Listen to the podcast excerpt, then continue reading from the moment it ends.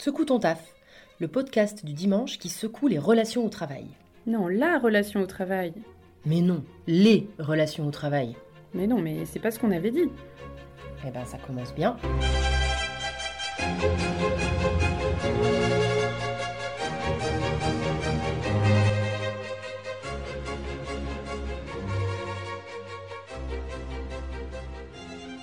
Je suis Aurélie Mazière de l'agence ERA, je suis coach certifiée et formatrice spécialisée en management et intelligence collective.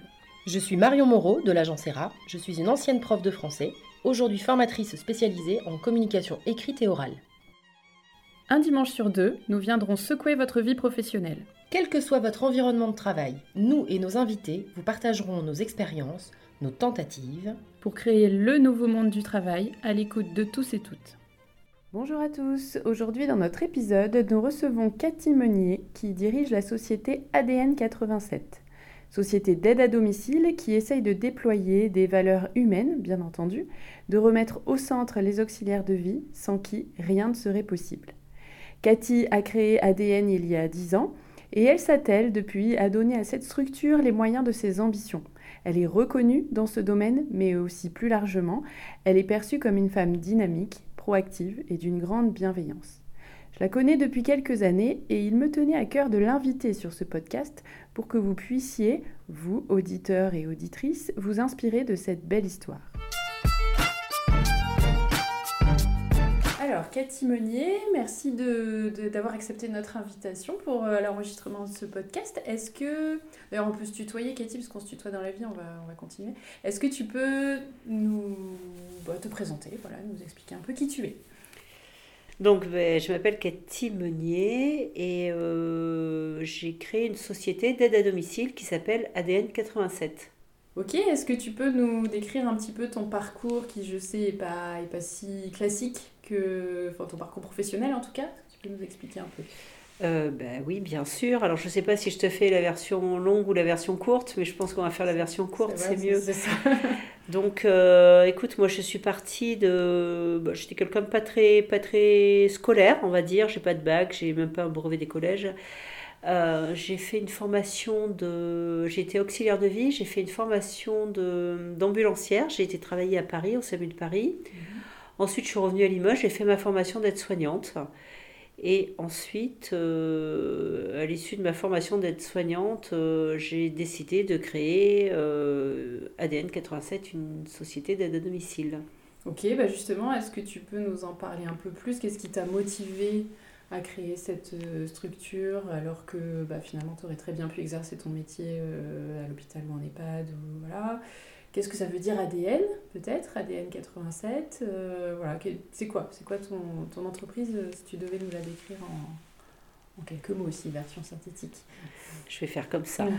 euh, donc ADN 87, alors à la base, donc, comme je te disais, j'ai créé ADN quand j'ai fait un stage en EHPAD. Je suis ressortie de ce stage et j'ai dit, quand je suis rentrée chez moi, j'ai dit deux choses à mon mari. Non seulement je ne ferai jamais être soignante en EHPAD, et deuxièmement, je vais créer quelque chose pour que les gens puissent rester à la maison le plus longtemps possible.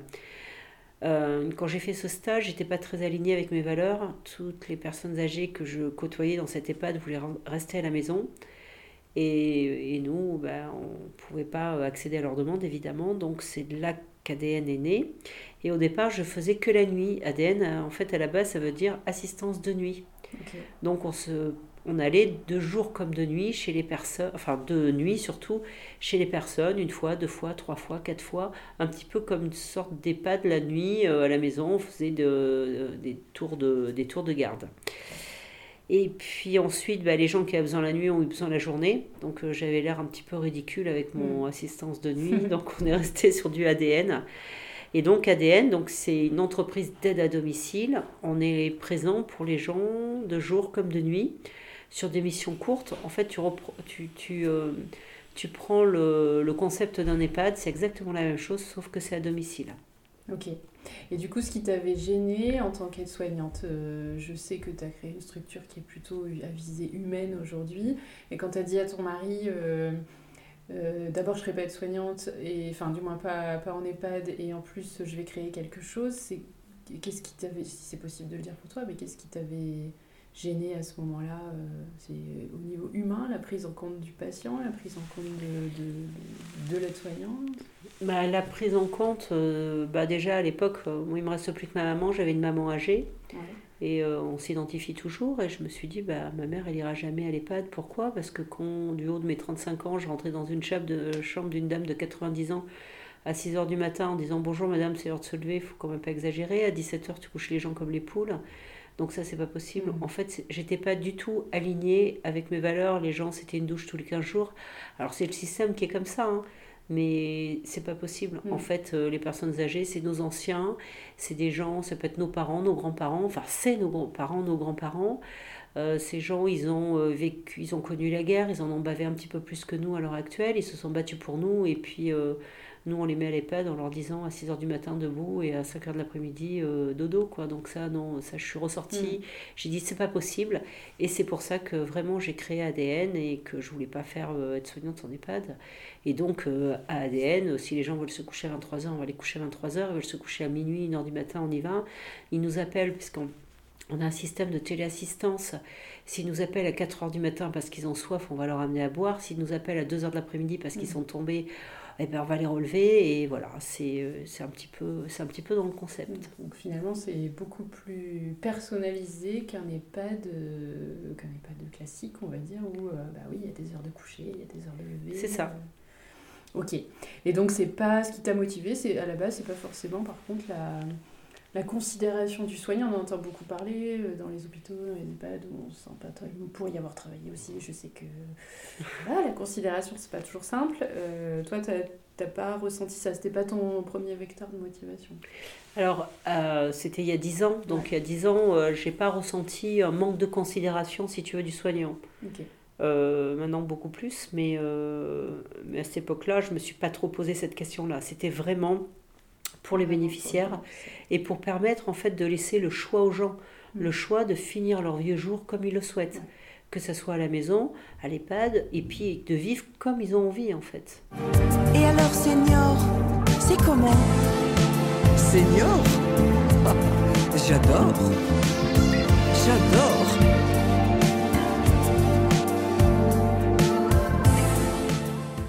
extérieur, euh, Cathy, vraiment l'entreprise euh, ADN 87, du coup, nous, on, la, on en entend parler souvent, et puis c'est aussi comme ça que je l'aperçois, comme une entreprise humaine. Euh, on verra pourquoi, pour plein de raisons. Alors, pour ce que tu viens de nous décrire, effectivement, et la prise en compte des, des personnes âgées notamment, mais pas que, c'est aussi dans l'approche que tu peux apporter à tes salariés notamment, et inclusive aussi. Est-ce que ça te parle comme terminologie? Est-ce que voilà, qu'est-ce que tu pourrais dire de ça? Humaine et inclusive, est-ce que c'est c'est parlant pour ADN Oui, bah, c'est un petit peu ça. Alors, euh, bah, humaine, humaine, on en plein dedans, on fait de l'humain, de toute façon, on fait de l'humain, euh, voilà, donc là, on va pas se... Inclusive, alors je pense aussi euh, au, niveau des, au niveau de mes collaborateurs, euh, ben, on laisse la chance à tout le monde. C'est-à-dire que des gens qui n'ont pas de permis, on leur, on leur paye le permis euh, de voiture sans permis. On a des, une flotte de véhicules sans permis. En fait, tout le monde qui a envie et qui est bienveillant peut venir travailler chez nous. Les hommes, des femmes, des gens avec le permis, des gens sans le permis. Et on se bat tous pour la même cause. En fait, on est comme une grande famille.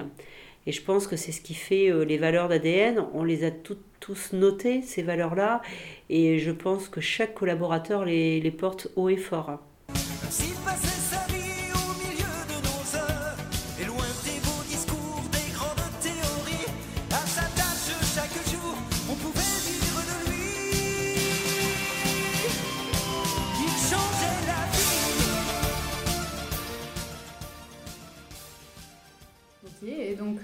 Sait que dans ce domaine-là, enfin dans le domaine dans lequel tu travailles, il y a beaucoup de difficultés de recrutement. Et est-ce que toi, du coup, avec cette méthode-là, finalement, qui n'en est pas vraiment une, quoi, tu laisses la chance, mais est-ce que tu as, aussi des difficultés de recrutement ou finalement peut-être moins que d'autres? Ouais. Alors, si je te disais que j'avais pas de difficultés de recrutement, ça serait mentir.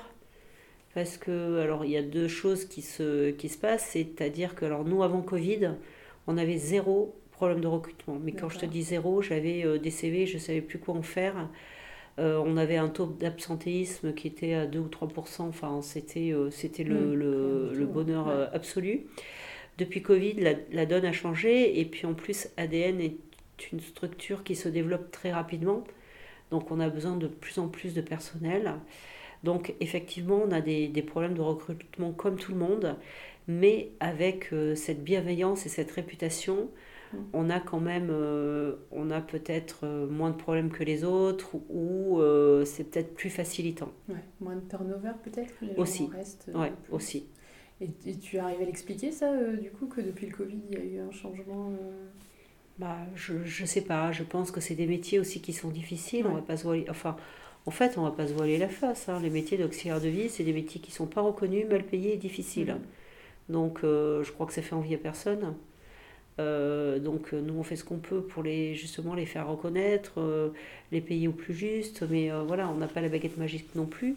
Et je pense que depuis le Covid, bah, les gens ont, ont plus envie peut-être de tout ça aussi. Donc, euh, mais je ne suis pas la seule, hein. c'est pas que dans notre secteur d'activité. Hein. Depuis le Covid, il y a des problèmes de recrutement partout et dans tous les domaines d'activité. Hein.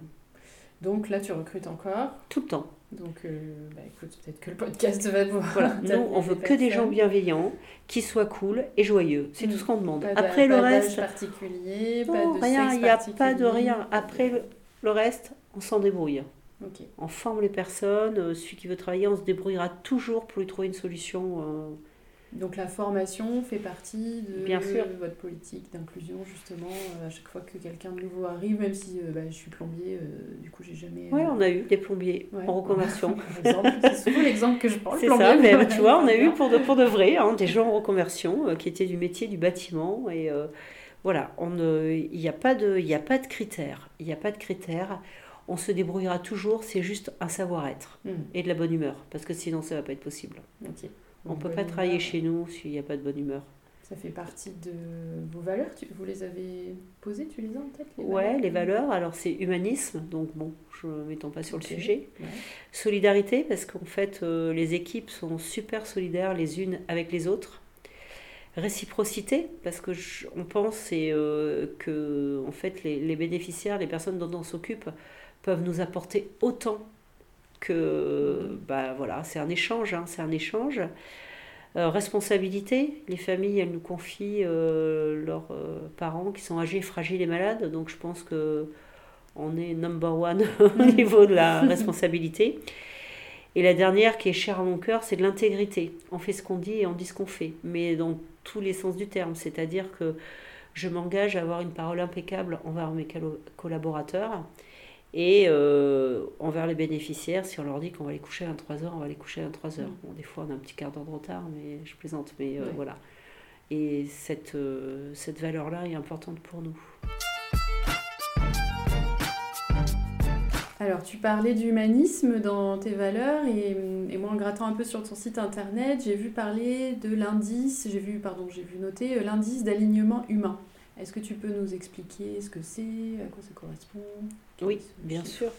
Alors, on est en transformation managériale depuis, euh, depuis maintenant euh, quelques années, surtout sur Saint-Junien. Donc, c'est-à-dire qu'on a déjà un management qui est aligné et participatif. Donc, il y a moins de chefs, moins de. Voilà. Mmh. Et donc, euh, avant de se lancer dans cette aventure-là, on a voulu prendre un petit peu la température. L'indice d'alignement humain, c'est un questionnaire de satisfaction ou de comment les collaborateurs se sentent dans l'entreprise. Donc on part euh, de la pyramide de Maslow avec les besoins, ces cinq besoins euh, fondamentaux. Et donc, euh, alors grosso modo, c'est des questions. Je crois qu'il y a 36 ou 39 questions.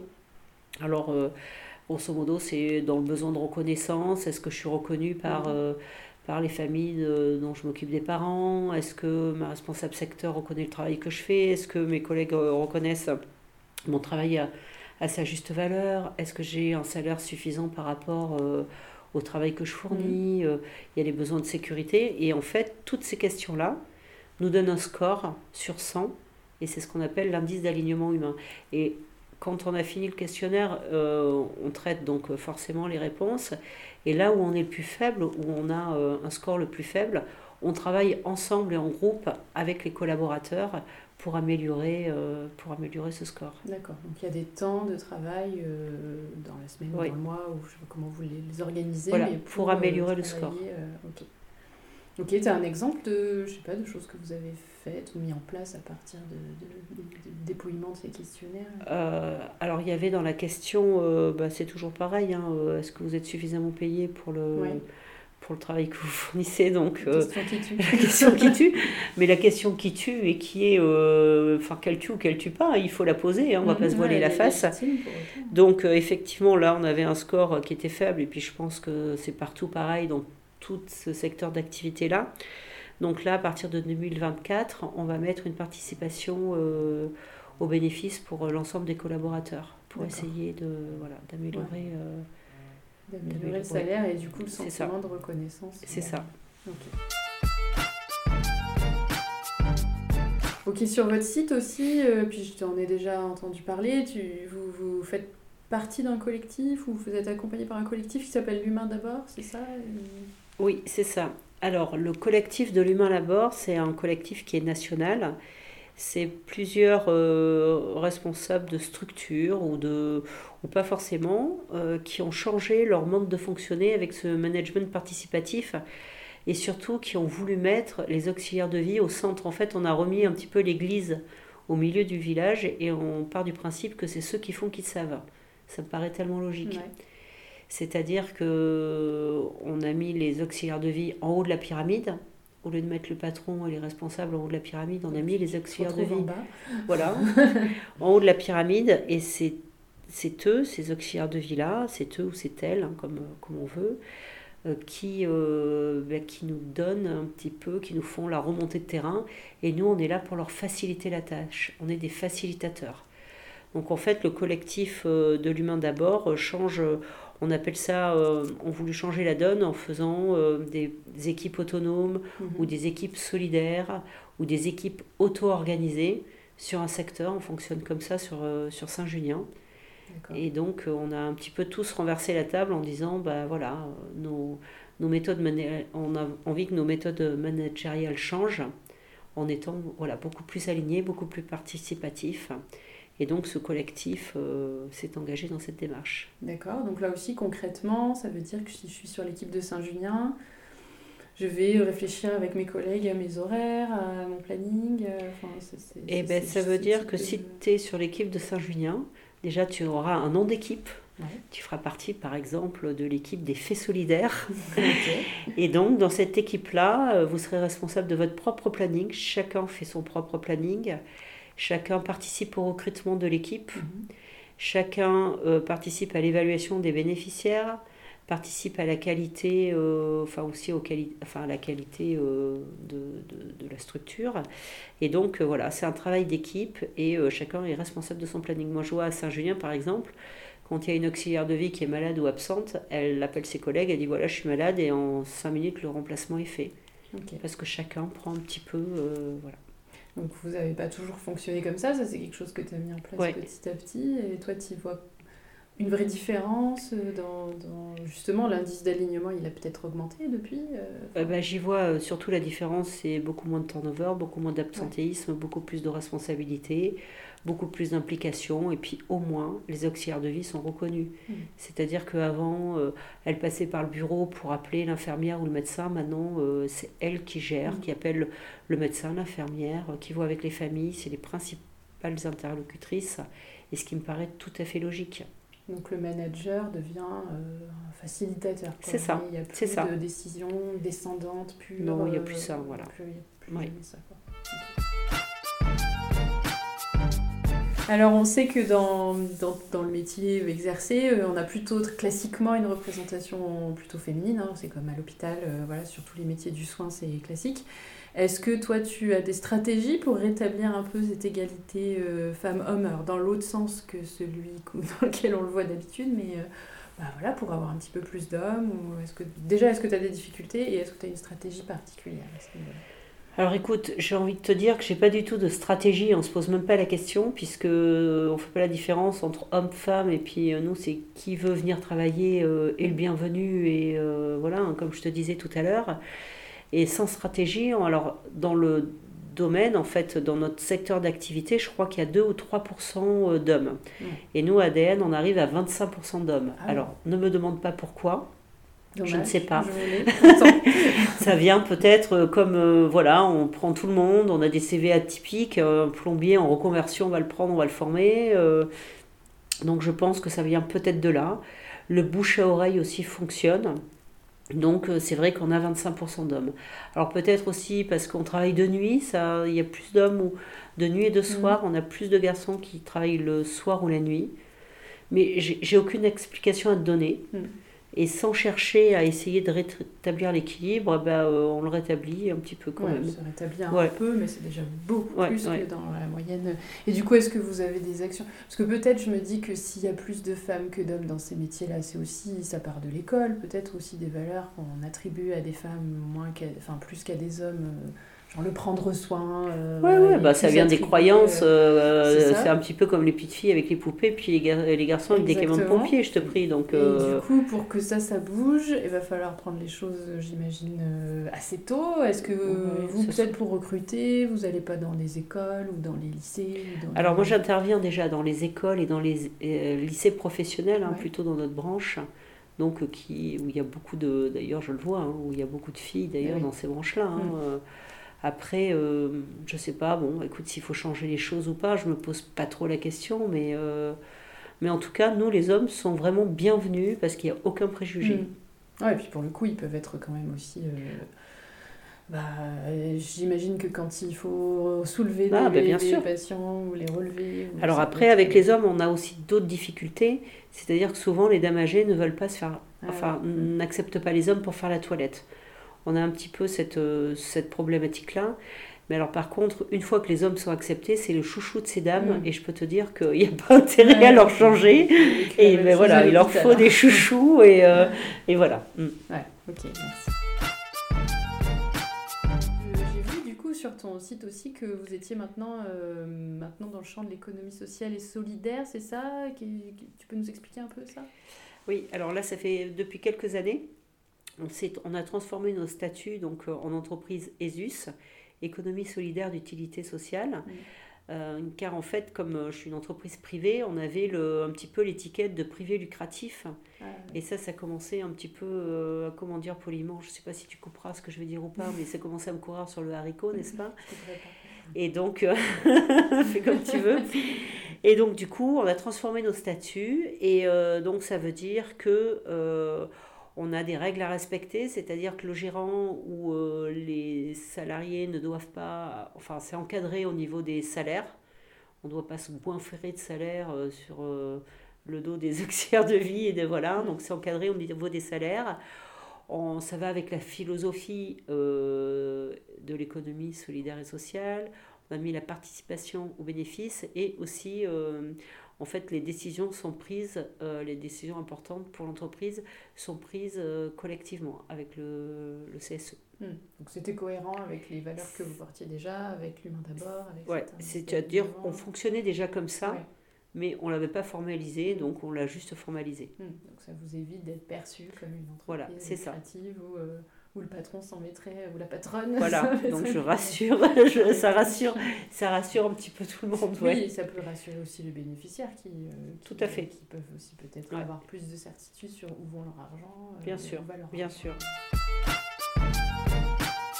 Pour revenir un peu sur le management, on parlait de facilitation tout à l'heure quand tu nous disais qu'avec l'humain d'abord, euh, bah, il y avait plus de collaboration, plus de participation des équipes. Mais du coup, il vous reste des managers quand même. Et bah, qu'est-ce qu'ils font du coup, concrètement? Alors, en fait, maintenant, les managers s'appellent des coachs, des coachs ou des facilitateurs hein, euh, au choix. Donc, en fait, leur rôle, c'est d'accompagner tout simplement ou de faciliter la tâche et euh, des auxiliaires de vie. Donc, ils sont présents, ils sont en posture basse, ils sont pas orientés solutions, c'est pas à eux de trouver le, mhm. les solutions. Chacun doit trouver sa propre solution. Par contre, on accompagne tout le monde et on laisse, euh, il laisse personne sur le bord de la route, hein, forcément. Mhm. Donc il a quand même un côté sécurisant du manager bien sûr. classique qui, bien sûr. peut amener un cadre, effectivement. Bien sûr, amener un cadre. Hein. En fait, euh, en fait, tu sais, dans les équipes euh, alors, autonomes, autorogérées, solidaires, t'appelles ça comme tu veux, il y a un cadre. C'est pas, euh, en fait, c'est pas la fête, on fait pas, euh, chacun ne fait pas ce qu'il veut. Il y a un cadre, le cadre il est simple, c'est, on doit respecter le souhait du bénéficiaire, on doit respecter la législation du travail, on doit respecter euh, le modèle économique et on doit, on doit aussi être force de proposition. C'est-à-dire les gens qui disent toujours non et qui proposent rien, ça va pas être possible. Donc ça fait quatre, il y a quatre règles donc dans ce cadre. C'est comme un terrain de foot en fait. Tu mhm. mets les quatre règles autour et à l'intérieur de ce cadre, chacun fait ses propres règles. Mais par contre, il ne faut pas sortir du cadre. Mhm. Donc on va dire que les managers sont garants du cadre. Ok, garants du cadre. C'est un peu comme en intelligence collective, euh, le facilitateur, effectivement, ça. dont on parlait. C'est pour pouvoir travailler ensemble, se sentir libre, en sécurité. Ce cadre, il est, il est peut-être encore plus nécessaire dans ces conditions-là que dans une entreprise classique où finalement, bah, de toute façon, les décisions, elles sont descendantes. Et, euh, oui. et tu sais que ce podcast s'appelle Secoue ton taf et qu'on a l'habitude de, de, traiter de, de, de, de, problématiques ou de sujets, d'inviter des personnes bah, qui n'ont euh, pas la même approche du travail, on va dire, que, que ce qu'on voit classiquement. Alors on a compris euh, déjà dans les réponses que tu nous as données que ADN n'était pas une entreprise comme les autres. Euh, mais toi, est-ce que tu as l'impression, outre ce que tu nous as déjà dit, de, secouer le taf un peu de tes collaborateurs et des collaboratrices, de leur amener quelque chose de différenciant, plus épanouissant ben, J'ai surtout l'impression de remettre l'église au milieu du village, mmh. c'est-à-dire que euh, remettre les auxiliaires de vie au centre. Alors c'est sûr que les auxiliaires de vie, quand on les fait monter en compétences, et quand tu leur dis, ben voilà, vous allez faire votre planning, votre propre euh, recrutement, euh, vous allez vous servir des logiciels métiers, vous allez participer aussi au modèle économique et tout est transparent dans l'entreprise. Ça, c'est pas habituel, on va mmh. dire. Et souvent, elles me disent, oh là là, mais est-ce qu'on va y arriver? Mais en fait, mais bien sûr qu'elles vont y mmh. arriver. En fait, c'est juste les valoriser. Et bien sûr que Enfin, voilà, parce que c'est pas dans nos croyances qu'elles vont y arriver. Donc, effectivement, ça secoue ça secoue, mais elles adorent. Et quand ça secoue, souvent ça résiste? Euh, enfin, en tout cas, ce que je vois dans certaines entreprises, effectivement, quoi, par exemple, tu leur confies des responsabilités qu'elles n'ont peut-être pas eu l'habitude d'avoir sur leur poste euh, d'avant. Alors, euh, bien sûr, avec le recul, c'est hyper valorisant et on parlait de reconnaissance. J'ai aucun doute sur le fait qu'elles se sentent plus reconnues. Mais est-ce que tu n'as pas quand même des petites résistances au début? Alors, parce qu'elles se sentent pas capables, mais aussi parce que quelque part, euh, elles pourraient percevoir que c'est peut-être pas leur rôle ou tu vois est-ce que as ça? Alors au départ hein, on avait bah, tu sais quand euh, c'est un petit peu l'inconnu donc euh, l'inconnu fait toujours un petit peu peur mais une fois qu'on y est en fait jamais personne ne reviendrait en arrière. Mmh. Par contre les résistances je les ai eues plus au départ sur l'image quand j'ai voulu transformer l'entreprise, tous les, tous les responsables, coachs, enfin maintenant, voilà, se sont barrés parce que c'était une méthode qui ah qui leur convenait pas. Et, donc là j'ai une voilà, c'est ça. Et donc là j'ai une nouvelle équipe qui est à fond dans ce dans ce concept-là. Mais voilà, bien sûr que j'y ai laissé des plumes parce que il euh, y, en a qui m'ont dit bah non, moi ça me convient pas, je veux avoir la maîtrise des choses, je veux gérer, et mm. là j'aurais plus la maîtrise donc je m'en vais. Mm. Et oui, c'est toujours ce problème d'hyper-contrôle. Puis ça. de pouvoir, hein, clairement. Euh, ouais, ouais. Donc, là, on partage euh, le pouvoir. Voilà. Euh, Sauf que là, ben, le... il n'y a pas de pouvoir, en fait. Donc, comment te dire, ça a été problématique, mais c'est mm. pas grave, hein, j'y crois quand même. Et regarde, on a repris les choses à zéro. Alors, sur Saint-Julien, ça s'est très bien passé, mais sur. Limoges, il a fallu repartir de zéro. Et là, on est reparti de zéro, et la nouvelle équipe est à fond là-dedans, et c'est plutôt chouette. Et tu as combien de collaborateurs et collaboratrices maintenant? On, est, euh, on avoisine les 150. 150, donc on est passé de 1. Oui, de une. Il y a quoi, 10 ans? Il y a 10 ans, on est passé de non, de rien du tout, de toute seule. J'ai commencé toute seule. J'ai commencé toute seule avec mon premier chiffre d'affaires de 45 euros le premier mois. Mm. Et je peux te dire que j'ai mangé des pâtes, mais le deuxième mois, j'ai mis du beurre dans les pâtes parce que j'avais fait 90 euros de ah chiffre d'affaires. Tu vois. C'était non, non, non, non. Les, les, les débuts ont été bien sûr compliqués. Mais euh, c'est pas grave, en fait. Tu sais, quand on croit en ses idées, puis qu'on est aligné avec ce qu'on est, euh, ça bat de prix, quoi. Bah enfin, je, oui, évidemment, évidemment. T'imagines bien, mais est-ce que tu as l'impression que tu arrives à influencer d'autres entreprises? Alors, pas, pas, pas, fait exprès, mais parce que tu existes, et, enfin, parce que l'ADN existe et parce qu'il existe comme ça. Est-ce que tu as l'impression que ça influence d'autres entreprises, de, du secteur ou pas d'autres personnes qui seraient venues te demander des conseils? Alors, je ne sais pas si il y a des gens qui me demandent des conseils, hein, d'autres entreprises bien sûr, ou des conseils ou pas, non, pas forcément des conseils parce que j'ai pas la science infuse. Mais par contre, je vois que j'ai mis des choses en place et il y a d'autres structures, par exemple sur les véhicules, sur les véhicules sans permis, euh, qui ont fait la même chose et je trouve ça extraordinaire parce que juste ça favorise. Euh, ça favorise la qualité de vie au travail des auxiliaires de vie. Donc, je trouve ça chouette. Chaque auxiliaire a son véhicule. Enfin, du moins, Ici, oui, on a, voilà, c'est ça, c'est ça. Et, euh, et donc, euh, et avec d'autres euh, d'autres entreprises du secteur, je les ai embarquées avec moi dans cette transformation et je trouve ça plutôt chouette. Mm. Quoi. Donc, je suis persuadée que c'est en agissant qu'on influence le mieux. Hein, Tout à fait. la preuve, effectivement. tu ne vas, pas, tu, vas pas taper euh, aux portes des entreprises à côté pour leur dire qu'il faut faire pareil. Ouais, mais non, mais, euh, évidemment, évidemment. Ok. Et concernant ton, ton taf à toi, alors, est-ce que tu as l'impression aujourd'hui, est-ce que dix ans après, tu es toujours aussi motivé euh, Comment tu fais, toi, pour garder l'énergie, la motivation bah, alors, je dis pas qu'il n'y a pas des hauts et des bas, hein, comme tout le monde. Hein. On ne peut pas euh, dire euh, tout est formidable, hein, parce qu'il y a des problématiques comme tout le monde, et puis comme, euh, comme chaque, chaque activité. Par contre, moi, je, enfin, je, je, vais super bien parce que je suis super alignée. Mm. Si tu veux, je me dis, ben voilà, je prends en charge 800 bénéficiaires, donc c'est 800 personnes qui restent à domicile comme elles le souhaitent, et ça, ça n'a pas de prix. et puis, ouais, c'est ma motivation au quotidien. Et puis euh, cette proximité que j'ai avec, euh, avec les équipes, ça n'a pas de prix en fait. Donc euh, ouais, c'est ce qui me tient, j'ai une patate d'enfer parce que, bah, parce que voilà, parce que je suis alignée tout simplement. Mm. Je suis alignée avec mes valeurs et, voilà. Et, et, alors ça, je suis persuadée qu'effectivement, c'est une des clés, enfin, c'est ce qu'on accompagne nous aussi dans notre boulot. Hein. C'est quoi mes valeurs? Comment mm. est-ce que je peux être alignée avec ça? Tu as des projets du coup d'évolution, de, de, développement pour ADN, pour toi? Est-ce qu'il y a des choses dans les, dans les starting blocks là? Ouais, j'ai un projet, mais je ne t'en parlerai pas parce que c'est un projet. Ah, un Et projet qui est euh, avouable.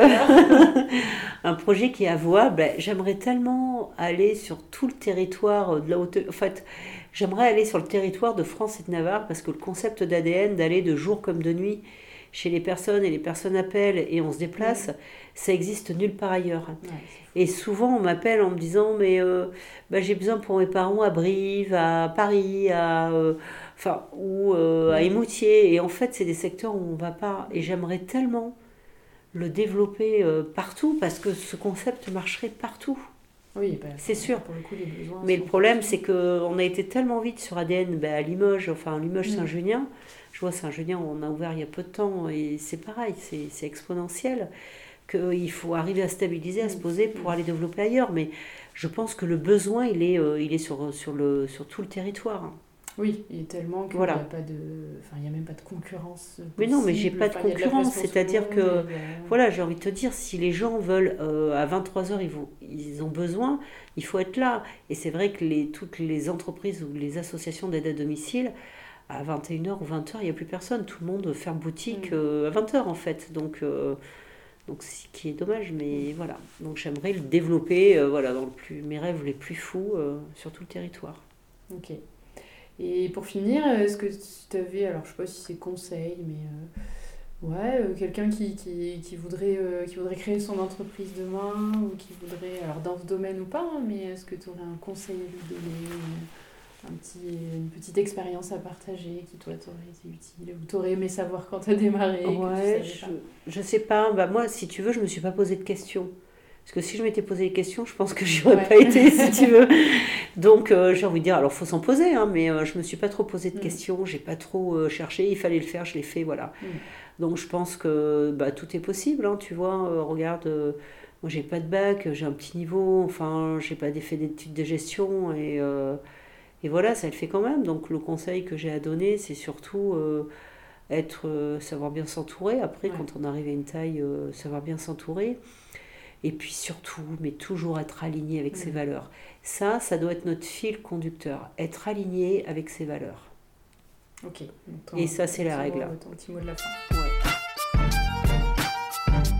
Cathy et son équipe d'ADN 87 sont donc à la tâche pour leurs bénéficiaires chaque jour évidemment, mais elle a en tête à chaque instant de donner à sa façon de la cohérence, du sens, de la reconnaissance, pilier du management. Si vous avez envie de vous en inspirer, j'ai tendance à penser que tout le monde ne peut qu'y gagner. Si vous avez envie, vous aussi, de secouer votre taf, venez co-construire avec nous votre nouveau monde du travail. Retrouvez nos propositions d'accompagnement en intelligence collective, management, communication et bilan de compétences à l'adresse www.agencera.fr et sur LinkedIn et Facebook.